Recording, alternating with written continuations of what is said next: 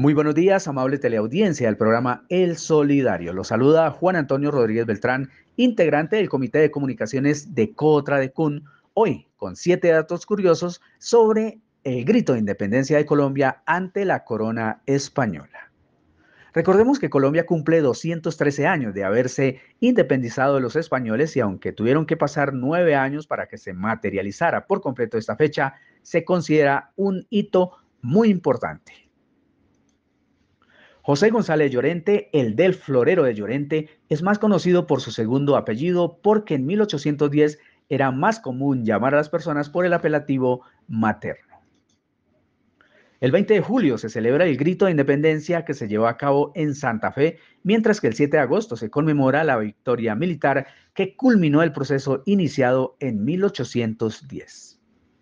El primer municipio que proclamó su completa independencia fue Santa Cruz de Mompox, el 6 de agosto de 1810.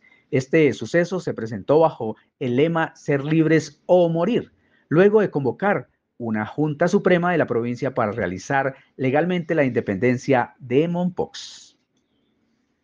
Cundinamarca, Antioquia, Neiva y Tunja fueron los encargados de dar inicio al proceso de independencia en la Nueva Granada con la declaración de su propia autonomía.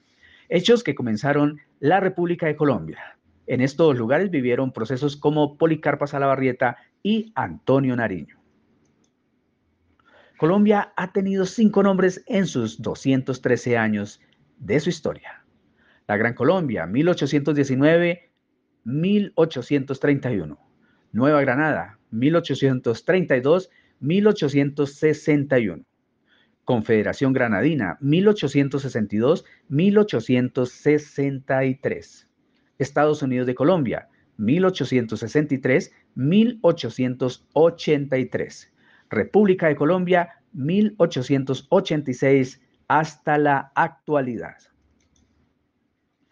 Entre 25.000 y 30.000 personas vivían en Bogotá en 1810.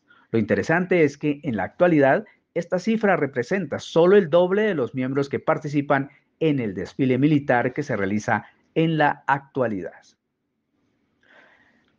Y por último, el acta de independencia original se quemó en un incendio en 1900 cuando se encontraba en la Galería Arrubla, considerado el primer centro comercial del país. Años después, el documento pudo replicarse y está expuesto en el Banco de la República.